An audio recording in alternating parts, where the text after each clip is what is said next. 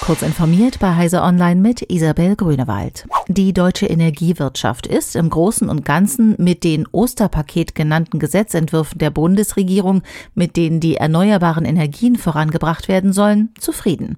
Die im Bundesverband der Energie- und Wasserwirtschaft organisierten Unternehmen haben aber auch einiges auszusetzen. So erscheine es unverständlich, warum Biomethan und Wasserkraft als erneuerbare Energientechnik neue Fesseln angelegt würden, warum es beim Thema Artenschutz immer noch keinen echten Durchbruch gebe und warum beim wichtigen Thema Beschleunigung die Verteilnetze nicht vorkämen, kritisierte Kerstin Andrehe, Vorsitzende der BDEW Hauptgeschäftsführung.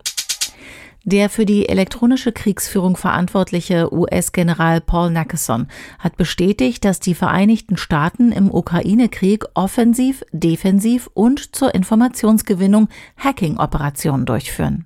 Außerdem ergänzte er, dass Spezialisten bis kurz vor Kriegsbeginn in der Ukraine anwesend waren, um nach Cyberbedrohungen zu jagen und dem Land bei der Cyberabwehr zu helfen.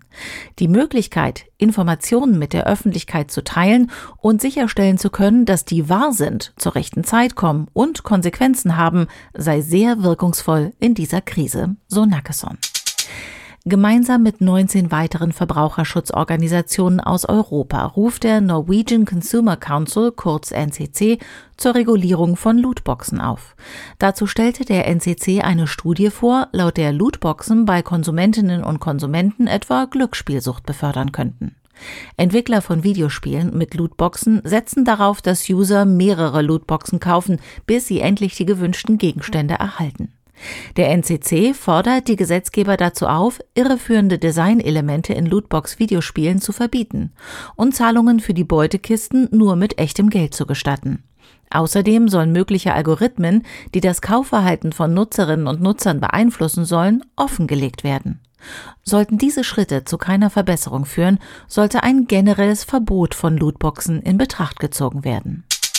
Die NASA will die nächste Generation von Raumanzügen für die Mondmission doch nicht selbst herstellen, sondern hat jetzt welche bei zwei US-Unternehmen bestellt.